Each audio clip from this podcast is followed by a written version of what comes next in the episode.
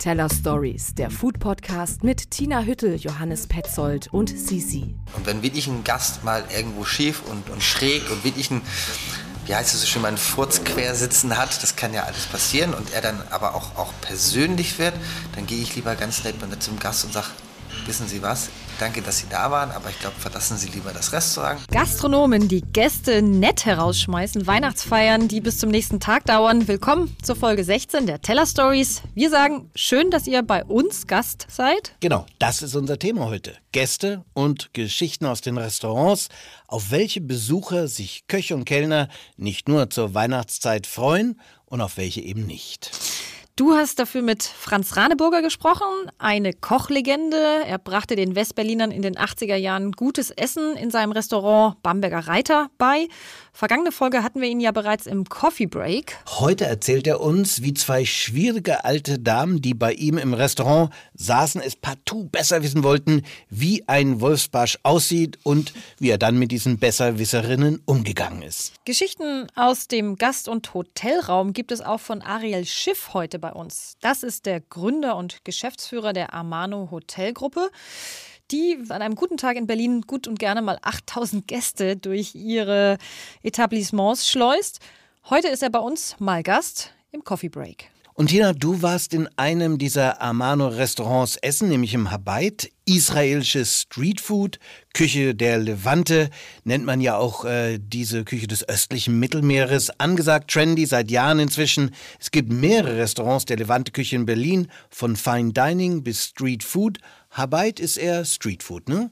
Ich würde sagen, es ist eine Speisekarte, die von einem Markt in Tel Aviv inspiriert sein könnte. Nebengeschichten über gebetene und auch ungebetene Gäste berichtest du auch über einen neuen Film, Johannes, gerade angelaufen. Ja. À la carte. À la carte, genau, passt genau zum Thema. Es geht um den Beginn des Gasthauses aus dem Geist der französischen Revolution. Irgendwo anders außer zu Hause essen gehen. Dieses Konzept gab es ja damals nicht. Das ist immer noch relativ neu. Wenn einer bekocht wurde, dann der Adel. Kurzer Ausschnitt aus dem Film. Wenn wir Speisen anbieten wollen, sollten wir Folgendes tun. Einen Ort des Genusses schaffen, einen Ort zum Schlemmen wir müssen eine Quelle des Lebens schaffen, so wie es Wasserquellen gibt. À la carte. Ich habe ihn gesehen, mehr dazu später. Und jetzt steigen wir erstmal ein. Tiefe Teller zum Thema Gäste. Tiefe Teller. Johannes geht den Dingen auf den Grund. Jeder Kellner, jeder Koch erinnert sich aus seiner Laufbahn an einen Gast, den er genau genommen lieber vergessen möchte. Es gibt ganz unterschiedliche Möglichkeiten, mit denen umzugehen. Ariel Schiff, Geschäftsführer der Amano Hotelgruppe in Berlin und Deutschland, aus seiner Zeit noch als Azubi. Es gab eine Veranstaltung. Zum Schluss gab es in kleinen Gläsern Weinbrand. Und da war ein unglaublich arroganter Mann. Und er musste sich vor den anderen aufspielen, vor dem Tisch, wo er saß und meinte, Weinbrand, sowas trinke ich nicht und, und ob ich ihn beleidigen möchte. Und dann habe ich mich entschuldigt, bin rausgegangen, habe einen großen Cognac-Schwenker genommen, habe zwei Weinbrandgläser reingebracht, habe ihm genau den Weinbrand, den er nicht haben wollte, in einem wunderschönen Glas zurückgebracht, habe ihn als Cognac präsentiert. Er hat dran gerochen, hat dann getrunken und meinte dann zu allen, seht ihr, das ist was Vernünftiges. Ins Leere laufen zu lassen, das ist ein möglicher Weg, mit dem schwierigen Gast auszukommen und sich zurück in der Küche dafür mit den Kollegen über die Geschichte schlapplachen. Denn das genau hat Ariel Schiff damals gemacht. Kochlegende Franz Raneburger hat Anfang der 60er seine Ausbildung gemacht. Er hat für Obama gekocht, für Filmstars. Er hat in über 50 Jahren als Koch viel Lob und Ehrungen bekommen.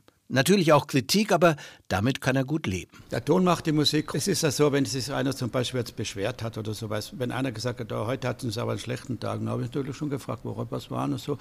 Eigentlich weiß man es ja selber schon als Koch, warum man einen, einen schlechteren Tag hatte. Die Kritik sollte eben nur konstruktiv und begründet sein.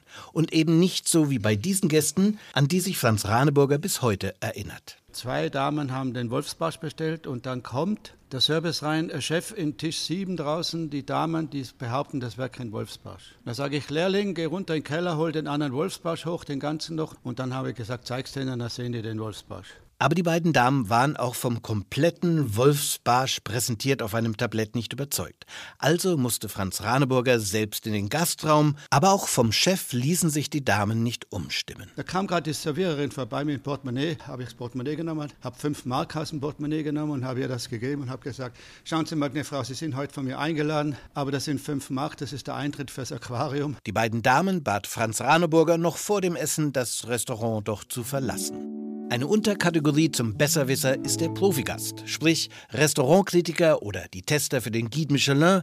Gerade von ihnen sollte man ein zuverlässiges Urteil über Essen und Trinken erwarten. Aber auch hier zeigt sich, wie Ariel Schiff erzählt, Essen ist eben doch eine Bauchsache. Kritiker sind zum Essen gekommen und haben das Essen probiert und kamen aus dem Schwärmen gar nicht raus und meinten, ja, man merkt schon die Handschrift von dem neuen Küchenchef und so. Und dann meinte er zu mir, dieses Gericht hat der neue Küchenchef noch gar nicht angerührt gehabt. Das war der alte Sous-Chef, der das sozusagen kreiert hat. Und das zeigt einfach nur, dass vieles wirklich Illusionen sind. Noch ein Gasttypus kann ganz schön nerven. Einer, der erst jüngst zur Typologie dazugekommen ist. 19.30 Uhr, Dr. Andreas Schlecht. Vier Personen sitzen an Tisch 5 und 6. Ein Vegetarier und einmal Gluten. Ich habe die nicht erreicht. Ich weiß nicht, ob halt nur so Lifestyle-Gluten. Aber genau, du hast, glaube ich, beides vorbereitet. Gäste mit ganz speziellen Sonderwünschen bedürfen eben auch einer ganz besonderen Vorbereitung, wie Ilona Scholl und ihr Partner Koch Max Strohe vom Restaurant Toulouse-Lautrec in Kreuzberg betonen.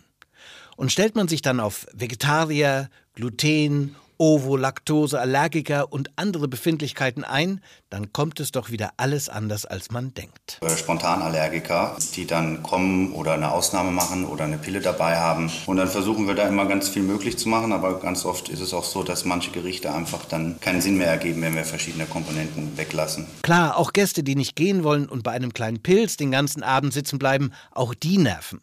Es sei denn, sie bleiben und trinken die ganze Hütte leer. Zur richtigen Jahreszeit, so Arne Anker, Küchenchef im Restaurant Brix, können das die besten Gäste sein. Meine Lieblingsgeschichte von der Weihnachtsfeier ist, dass ähm, im Endeffekt ich morgens nächsten Tag zur Arbeit gekommen bin und die Weihnachtsfeier war noch mitten im Gange. Das heißt, das ist so, also 24 Stunden später so ungefähr war die Weihnachtsfeier immer noch da. Der harte Kern saß immer noch am Tisch und hat getrunken. Weihnachtsfeiern, da werden Kellner, Kellnerinnen, Köche und Köchinnen fast sentimental. Die meisten Feiern sind wegen der Pandemie schon abgesagt und in diesen schwierigen Zeiten gibt es jetzt einen ganz neuen Typus, schwieriger Gast. Da trennt sich die Spreu vom Weizen schon an der Tür zum Restaurant.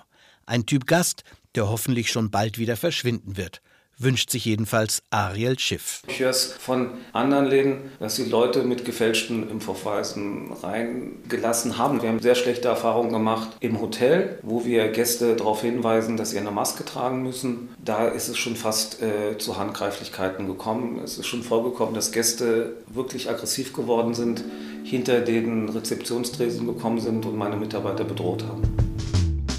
Teller Stories. Gutes Essen beginnt im Kopf. Wir, Johannes, wir stellen ja im Coffee Break oft die Frage, wie würden Freunde dich in drei Worten beschreiben? Jetzt will ich mal von dir wissen, wie würdest du dich als Gast in drei Worten beschreiben? Oh mein Gott, ich versuch's. Also neugierig würde mir sofort einfallen, ähm, alles essend auch, cool. ähm, offen, krittelnd. Ähm, es ah. waren jetzt waren dann doch eher vier Worte, aber dann äh, bauen sich mal zu dir zurück. Wie sieht's denn bei dir aus? Drei ja, Worte. Das erste wichtige unauffällig. Das, das würde ich irgendwie gerne sein, zumindest. ich bin ja meistens im Job, wenn ich Gast bin, ne? und da versuche ich natürlich irgendwie nicht wirklich aufzufallen. Also gleichzeitig muss ich aber was rauskriegen. Ich will ja wissen, wie, wie tickt der Laden. Das heißt, ich gucke eigentlich mir schon ziemlich genau Service an. Ich gucke mir die Küche an, wenn es geht, wenn sie offen ist oder wenn ich da so vorbeigehen kann. Und natürlich auch immer den Teller. Also ich mache ja auch meistens irgendwie Foodporn, ne? ein Foto ja. vom Teller allein, um das schon zu merken. Teller-Stories eben. Das heißt, als Gastronom darf man bei dir schon misstrauisch werden, wenn du ins Restaurant kommst. Das musst du dann die fragen. Also ich bleibe mal bei unauffällig. Zum anderen, wenn ich ganz ehrlich bin, würde ich wahrscheinlich auch sagen, anstrengend. Also ich bin schon so ein Typus Extrawünsche. Ne? Okay. Also ich, ich weiß meistens, was ich also essen möchte und wie ich es haben will. Also zum Beispiel, weiß ich nicht, war letztens beim Vietnamesen, dann machen die in die Bowl mit so einem Reis gleich irgendwie so einen Salat obendrauf. Und ich mag das nicht, wenn warm und kalt sich mischt. Also sage ich bitte Salat extra. Okay. Achso, du bist dann so eine Cappuccino, aber nicht mit laktosefreier Soja, sondern Haselnussmilchfrau, ja? Äh, nicht ganz so schlimm. Ich weiß es ja. Ich war jetzt gerade beim Imbiss um die Ecke und das war total lustig. Da kam ein Mann und wollte einen Döner und sagte dann, aber, aber bitte das Fleisch nur von oben abschaben. Da musste ich auch gerade, also nicht nur Frauen ja. sind kompliziert. Nee, ist natürlich eigentlich schrecklich. Ich versuche mich auch echt immer zusammen zu reißen beim Bestellen, weil, ja, Sonderwünsche eher nervig. Also bestellen, du hast das gerade genannt vom Döner um die Ecke. Ähm, vielleicht nur mal ein kurzer Rückblick auf die letzte Folge in den Teller Stories. Da ging es ja um Foodboxen, die mit zunehmendem Weihnachtsgeschäft oder auch der vierten Welle jetzt wieder auf uns zurollen. Du bist ja die Frau für Zahlen, für Fun Facts und du hast mir noch ein paar interessante Zahlen genannt. Ja, ich habe eine schöne Statistik zum Liefergeschäft gefunden und zwar von Lieferando veröffentlicht. Immerhin Marktführer für Essensbestellungen. Ich glaube, die haben inzwischen sowas wie 14 Millionen Kundendaten Daten irgendwie ausgewertet. Und sie haben eben das Ess- und Bestellverhalten der Deutschen untersucht. Und äh, ja, fand ich irgendwie ganz spannend. Ja, und was erfahren wir da? Das ist doch die Frage. Was äh, bestellt man in Deutschland am liebsten? Ich würde mal tippen, Pizza, Burger, oder? Du hast fast recht. Also tatsächlich, das meistbestellteste Gericht ist der Cheeseburger. Mhm. Ah, und also nicht die Pizza. Und tatsächlich landet auf Platz zwei äh, Sushi gefolgt von Butter Chicken. Also, Indisch. das war ja auch schon mal Thema in unserem Podcast. Die Globalisierungsgewinner kommen aus dem asiatischen Raum. Richtig, das war, glaube ich, Folge 13. Richtig. Und ich will auch noch einen kurzen Blick auf Berlin werfen. Ich fand, hier gab es auch ganz interessante Ergebnisse. Und zwar sind wir Berliner hier Bestellmeister. Das heißt, wenn es um die Häufigkeit geht, dass wir uns Essen liefern lassen, mhm. auf Platz 1 Berlin, Hamburg ist Platz 2 und München, ja, ist Platz 3. Bitte, weitere Fun Facts. Du willst es wissen. Ja. Okay. Was wird am meisten gegessen in Berlin? Nämlich Japanisch. Okay, das ist aber wirklich überraschend. Ja, und lustigerweise hier in Hamburg, aber auch in München im Süden, da würde man es vielleicht verstehen. Düsseldorf und Köln ist es eher italienisch. Ein letzter Fun Fact. Du hast du bestimmt auch was auf Lager, oder? Okay, die meisten Restaurants. Welche Stadt hat pro Einwohner die meisten Restaurants, Johannes? Berlin. Berlin. Nein, wir sind nicht überall führend. Tatsächlich ist es München, gefolgt von Düsseldorf und Frankfurt und Berlin landet erst auf Platz 6. Okay. Heute äh, soll es ja nicht ums Bestellen gehen, sondern ganz im Gegenteil, es geht um den Gast und äh, ums Gastsein. Einer, für den das alte Sprichwort noch immer gilt, der Gast ist immer König, das ist Ariel Schiff. Berliner, erfolgreicher Hotelgründer in zweiter Karriere, gekürter Hotelier des Jahres 2019. Seine Amano Hotels gewinnen regelmäßig Awards. Inzwischen gehören zu seiner Amano Hotel Group zehn Hotels. Acht davon allein in Berlin. Zwei weitere werden gerade in Leipzig und London gebaut. Und auch für Hamburg und München sind Hotels geplant. Ich habe es vorher gerade schon gesagt, an manchen Wochenenden hier in Berlin schleust er wirklich um die 8000 Menschen durch. Also dieser Mann kennt sich mit Gästen aus. Und ja, was er sonst noch übers Leben zu sagen hat, Ariel Schiff, jetzt zu hören bei uns im Coffee Break. Was hast du diesen Monat schon gemacht, um die Welt zu retten? Gar nichts. Gar nichts. Nicht um die Welt zu retten, aber im Moment stehe ich vor großen Herausforderungen wieder in meiner Hotelgruppe und ich versuche gerade nicht die Welt zu retten, aber ich versuche gerade mit guter Laune und Benefits und, und äh, Perspektiven meine Mitarbeiter in der Gruppe zu halten. Ich rette vielleicht nicht damit die Welt, aber vielleicht meine kleine Welt. Was wäre aus dir geworden, wenn nicht Hotelier? Ich hatte immer gehofft, Fußballer zu werden. Leider nicht, nicht gut genug. Dürfen deine Kinder Hotelier werden? Das Schöne ist, man bereitet so vielen Leuten eine Freude. Das ist ein ganz tolles Business, ja. Ich würde mich sehr freuen. Mein Vater kommt, kommt äh, aus der Gastronomie und ich habe das sozusagen auch von Anfang an miterlebt und würde mir sehr, sehr wünschen, wenn meine Kinder das auch machen würden. In welchem Café trifft man dich an einem deiner freien Tage? Wenn ich ehrlich bin, ich habe auch keine freien Tage. Ich weiß nicht, wenn ich das letzte Mal in einem Café war. Ähm, dadurch, dass ich relativ viel arbeite und vier Kinder zu Hause habe, ist die Wahrscheinlichkeit, mich in einem Café anzutreffen, leider gen Null. Was ist dein Lieblingsrestaurant? Auch da ist eine langweilige Antwort. Ich bin fast nur in meinen eigenen Läden. Nicht, weil ich die jetzt so toll finde, sondern weil ich einfach dort einfach präsent sein muss. Ich habe eigentlich Lieblingsrestaurants nur, wenn ich verreise. Es gibt zum Beispiel einen Laden in Marbella, wo ich ja groß geworden bin, der heißt El Ancla. Das ist ein Fischrestaurant direkt am, am Meer. Wunderschön, ein bisschen oldschool. Essen ist fantastisch, die Atmosphäre ist fantastisch. Also das ist mein absolut Lieblingsrestaurant. Dein Lieblingsgetränk? Ich trinke gerne Gin Soul mit Fever Tree und äh, egal wo ich den bekomme, bin ich glücklich. Wie würdest du deine Kochkünste beschreiben? Nicht vorhanden. Also ich habe zwar eine Hotelausbildung gemacht und musste dort auch eine Kochprüfung hinlegen, aber ich habe danach nicht gekocht. Ich habe jetzt während der Pandemie, als wir zu Hause waren, versucht zu kochen. Hat mir auch Spaß gemacht, aber nachdem ich irgendwie ein Gericht gekocht habe, weiß ich nicht, gefühlt zwei Tage und es echt auch gut geschmeckt hat und meine Frau denn das gleiche Gericht innerhalb von einer halben Stunde gemacht hat, habe ich gesagt, okay, das war's. Wer soll einmal für dich kochen? Ehrlich, die beste Köchin ist meine Mutter. Die kocht wirklich fantastisch, fantastisch und wenn ich mir was wünsche, dann sage ich immer, dass meine Mama kochen soll. Bestes Gericht deiner Kindheit? Paella. Ich liebe Paella. Schon als kleines Kind, auch von meiner Mama. Ist mein absolutes Lieblingsgericht. Schon mal vegan gelebt? Wenn ich nicht fünfmal die Woche Fleisch esse und ich weiß, es ist nicht gesund und, und so, ich will das überhaupt nicht verteidigen, ja. Aber ich würde lügen, wenn ich nicht sage dass mir Fleisch einfach fantastisch schmeckt. Fantastisch. Ich war mal 14 Tage in Argentinien. Ich könnte äh, weinen, wenn ich daran zurückdenke. Das war ein Traum.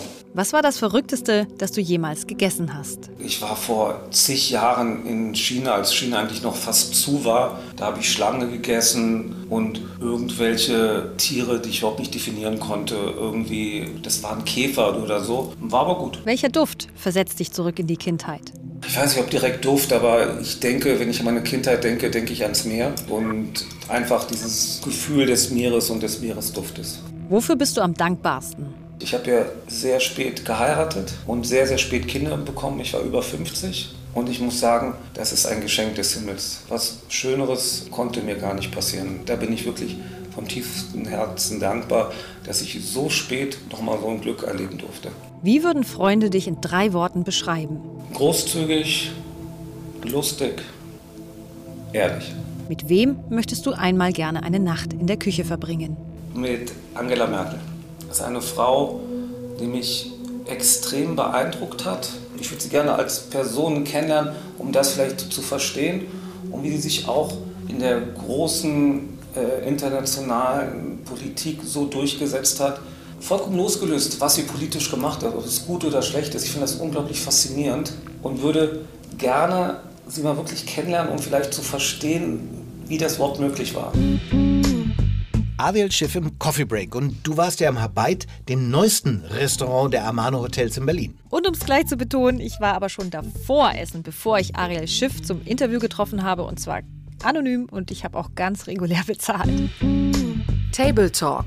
Tina testet. So, dann ist das jetzt auch mal gesagt. Jetzt bleibt es spannend. Hast du es vorausgeschickt, um nicht in Verdacht zu kommen, gekauft zu sein, weil du es jetzt gleich lobst? Oder ja, wird es ein Verriss? Und du schickst das als Erklärung vorneweg. Könnte ja auch sein. Ich würde sagen, frag weiter, du wirst es erfahren. Na, dann fangen wir gleich damit an. Im Habait. Ich habe nachgeschaut, gibt es israelische Küche, also Humus nehme ich an, obligatorischen Blumenkohl. Die Idee ist ja jetzt nicht gerade neu, also kann man sich schon mal fragen, echt jetzt? Du hast recht. Ich glaube, wir haben hier tatsächlich in Berlin eine Inflation der israelischen Küche. Äh, bei uns wird sie auch gern als Levante-Küche oder Modern Israeli Cuisine gefeiert, weil eben viele von diesen gastronomischen Playern Israelis sind. Das hat zum einen damit zu tun, dass viele, ja, dem Land ihrer Großeltern glücklicherweise nochmal eine neue Chance geben wollten, nach mhm. Berlin gekommen sind. Aber generell kann man auch sagen, dass diese Aromen der Levante-Küche, dazu gehören ja Kardamom, Sumach, Zata, die sind natürlich auch mit den Einwanderern aus Syrien, Libanon, Irak zu uns gekommen. Fusion ist bei dieser Levante-Küche ja kein Konzept, sondern es ist ja gelebte Praxis, weil eben ja dieser ganze Bereich da ein kulinarisches Melting Pot Mosaik ist mit Anteilen aus Nordafrika, Nahosten, Türkei, Griechenland, Osteuropa. Ja, und in den vergangenen Jahren ist diese Küche immer beliebter geworden. Also wir haben in Berlin wirklich alles von lässigen Imbisskonzepten oder wir können Messe stilsicher auf dem Dach des Bikini im Neni, von dem spreche ich, essen oder es gibt auch wunderbare Hotelrestaurants wie das Laila. Sharing Plates im Night Kitchen, wo man tatsächlich wunderbare Drinks, also so ein Cardamom Mule Drink äh, bekommt, so Chaime Fish Patties. Also ich will sagen, an so richtig guten Levante-Restaurants, die unkonventionell sind, gibt es eigentlich in Berlin keinen Mangel. Ne? Ja, würde ich dir sofort zustimmen. Aber du sagst es, es ist ja wieder ein neues hinzugekommen. Das Habeit an der Adresse, die Touristen, ja, aber auch Berlinerinnen und Berliner nur allzu gut kennen im Amano Hotel in der Auguststraße. Habait Shamano, so ist nämlich der volle Name des Restaurants und das bedeutet das Zuhause im Amano. Und dazu muss man, glaube ich, wissen, das Amano Hotel in der Auguststraße war das erste Hotel, das Ariel Schiff aufgemacht hat. Hier begann sein Aufstieg als Hotelier. Du hast vorher gesagt, inzwischen gibt es zehn Hotels in dieser Gruppe und zwei weitere in Planung. Das heißt, dieses Amano in der Auguststraße, das wird für ihn immer was Besonderes sein. Das ist wirklich so sein Zuhause. Und das Komische ist, da gab es bisher immer nur Snacks auf der Dachterrasse und in der Bar, aber nie so ein richtiges ja, Restaurant. Obwohl äh, andere Amano-Hotels, die haben solche Restaurants, ne?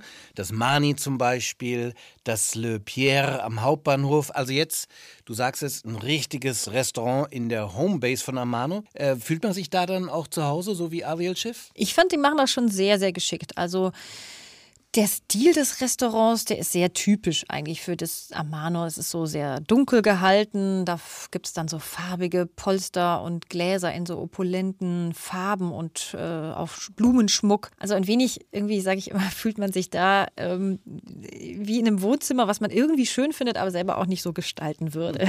Mhm. Aber um nochmal mein Lieblingszitat äh, dieser Ausgabe zu bringen, das du in den tiefen Tellern hattest. Gastronomie hat wahnsinnig viel mit Illusionen zu tun.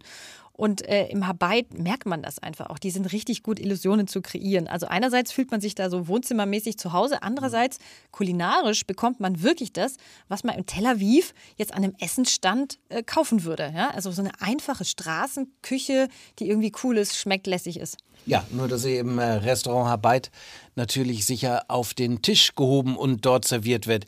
Das klingt erstmal alles gut. Äh, wer kocht da? Schiff hat ja israelische Wurzeln und deswegen sind in diesem Team beim Amano äh, viele Israelis. Die kulinarische Leitung all seiner Gastronomien hat ähm, ein Israeli, der heißt Ronen Dovrat Bloch. Und ähm, auch der ist so ein ziemlicher Individualist, würde ich sagen. Der hat, glaube ich, in Israel mal Filmwissenschaften studiert und dann tatsächlich auch fürs Drogendezernat irgendwie dort gearbeitet, bevor er dann erst so in zweiter Laufbahn eine Koch- und Patissier-Ausbildung in Paris anfing.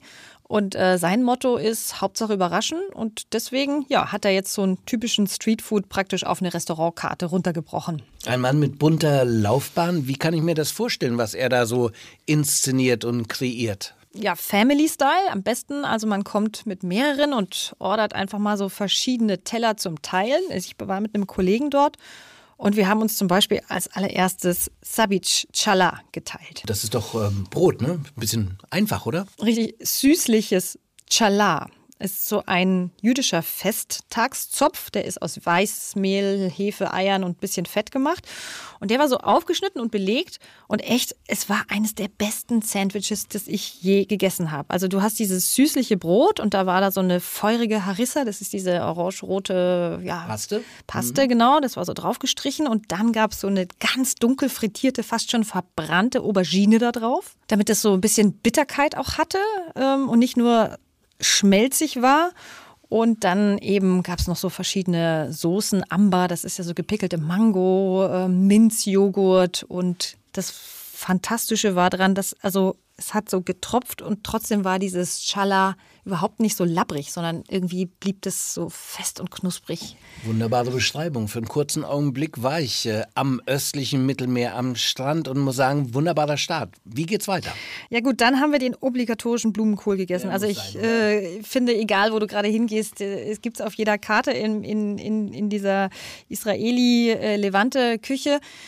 Der war jetzt nicht, also von dem war ich jetzt nicht ganz so begeistert. Den gibt es inzwischen einfach wirklich total spannend und auch immer so ein bisschen bissfest. Und bei mir war der jetzt diesmal, da, da war der mir irgendwie ein bisschen zu, zu sehr, zu lange gekocht. Ähm, und hat sich deswegen mit einer wirklich guten, so einer Olivenöl-Zitronen-Vinaigrette vollgesaugt. Ja, dann wird es aber immer so ein bisschen ölig. Ja, ne? genau, genau.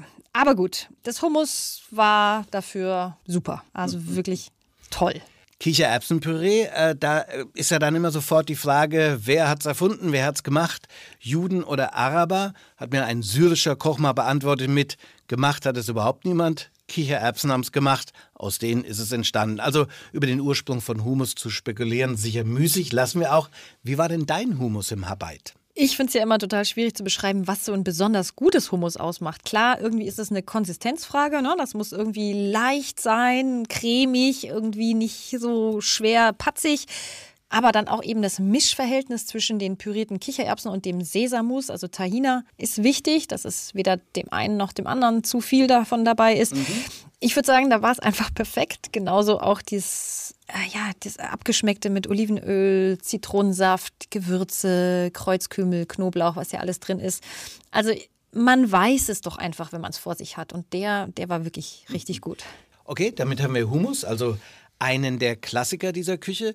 Gab es Gerichte, die ähm, eher exotisch waren, die aus dem Rahmen gefallen sind? Aus dem Rahmen nicht, sondern eher so wie von, ja, Muttern gemacht oder mhm. von, vom Straßenstand äh, gekauft, frisch zubereitet. Also Chaime zum Beispiel, dieser scharfe Fischeintopf, da sind auch Kichererbsen drin, Kartoffeln, Tomaten sind die Basis. Der hatte wirklich das Zeug, um unvergesslich zu bleiben. Da heißt es auch auf der Karte, der sei nach Mamas Rezept gekocht.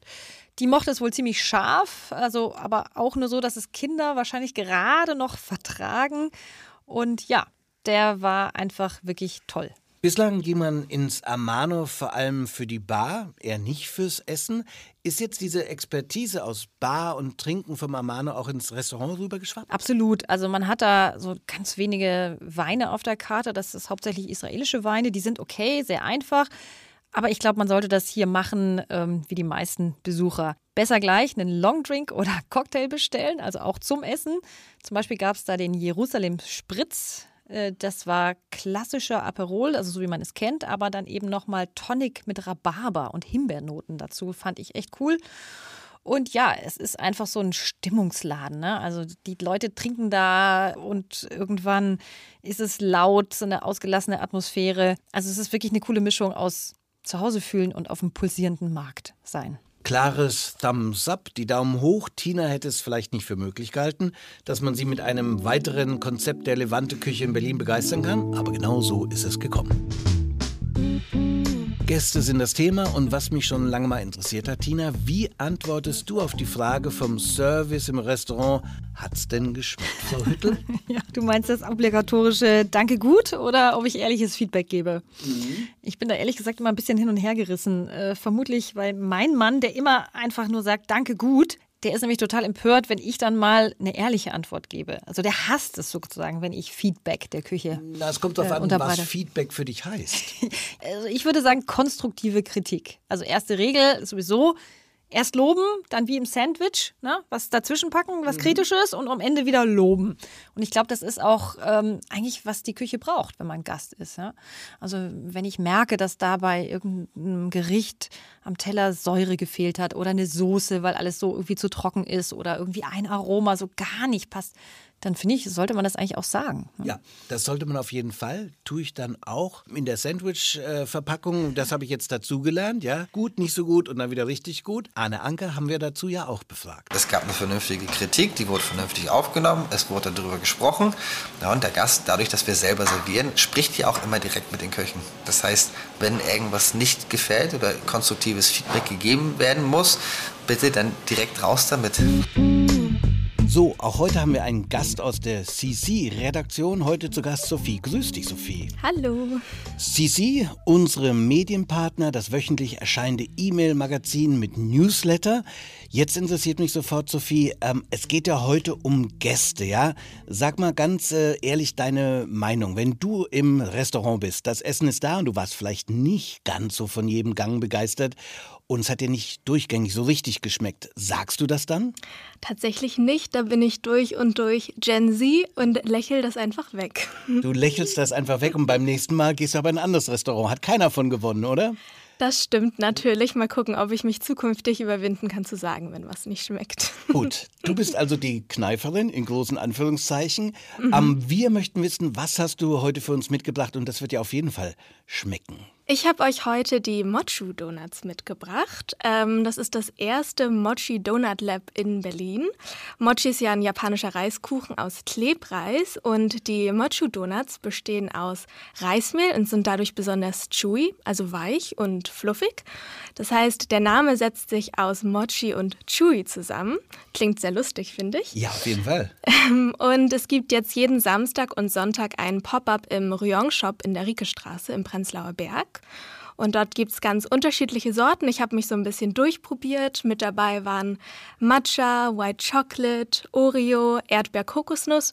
Und mein Favorit war tatsächlich Lemon Brittle mit Krokant. So ein bisschen fruchtig, ein bisschen crunchy, aber eben vor allem sehr fluffig und nicht zu süß. Und jetzt im Dezember ähm, könnt ihr euch auf Überraschungsweihnachtssorten freuen, wie zum Beispiel Donuts mit Glühwein glasiert. Wer gerade Diät macht, sollte da nicht vorbeischauen, oder?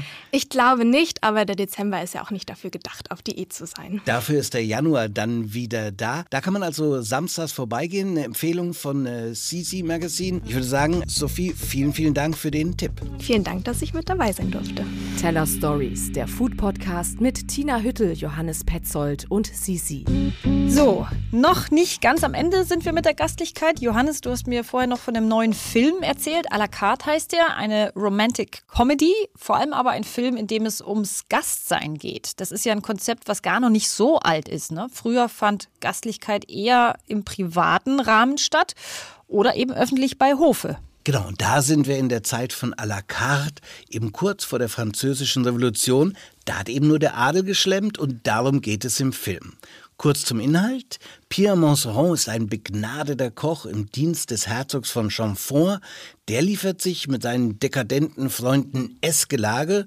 Irgendwann fällt der Koch in Ungnade und wird vom Hof gejagt. Der Koch kehrt zurück in sein heimisches Elternhaus, ein heruntergekommenes Gehöft, und versorgt jetzt die Reisenden mit dünner Gemüsesuppe. Bis Louise an seine Tür klopft und bei ihm als Kochlehrling arbeiten will. Sie bringt neue Ideen mit. Guten Morgen. Ich habe darüber nachgedacht, wie sich eure Umsätze vielleicht steigern ließen. Wir könnten die Tische eindecken, bevor die Gäste kommen. Ein Mann, der vor einem leeren Teller sitzt, der bekommt Hunger. Und sein Appetit wird noch zunehmen, wenn er das Gefühl hat, dass er erwartet wird. Und mehr zu bezahlen wird er auch bereit sein. An Pierre Moncerons unwilligem Grunzen kann man hören, er ist wenig begeistert von der Idee, aber sein Sohn lässt auch nicht locker. Der ist bereits beseelt von den neuen Gedanken und Visionen vom nahenden Aufbegehren des Bürgertums gegen den Adel. Du könntest ein wichtiger Akteur dieser Zeit werden. Eine Menschheit, die sich gut ernährt, ist eine Menschheit, die besser denkt. Und eine Menschheit des Fortschritts. Ihr könntet die Preise an die Portion anpassen, so wie wir es heute gemacht haben. Auf die Weise könnten wir so gut wie jeden Gast bewirten. Adlige, Bourgeois und auch Bauern. Wir bieten einen ganz neuen Ort an. Stell dir vor, ein Buffet, das allen offen steht. Jeder würde seinem Appetit entsprechend bezahlen. Gott bewahre mich. Jetzt lass dein Gott da, wo er ist. Hätte er nämlich einen Sinn für gutes Essen, wären wir alle dickbäuchig, satt und zufrieden. Ich rede davon, dem Koch die Macht zu geben. Die Welt verändert sich gerade. Und es liegt an dir, dich mit zu verändern. Langsam dämmert es auch dem Koch. Ein Gasthaus, in dem Reisende und Einwohner der umliegenden Dörfer das Essen nicht mehr verschlingen, sondern fortan genießen. Jeder ist so in seinem eigenen Rhythmus und genießt den Moment dann noch mehr. Wenn wir Speisen anbieten wollen, sollten wir Folgendes tun. Einen Ort des Genusses schaffen. Einen Ort zum Schlemmen. Wir müssen eine Quelle des Lebens schaffen, so wie es Wasserquellen gibt. Die Geschichte der Gastlichkeit, geboren aus dem Geist der französischen Revolution, romantisch, verspielt, mit einer Leichtigkeit hat der Film mich darauf gestupst, wo eigentlich die Anfänge des Restaurants liegen, das für uns heute so eine alltägliche Verständlichkeit geworden ist. À la carte läuft zurzeit in den Kinos und wir auf allen gängigen Podcast-Kanälen. Zu hören sind wir auch in der Audiothek der ARD, bei Radio 1 und bei CC. Bitte abonniert uns.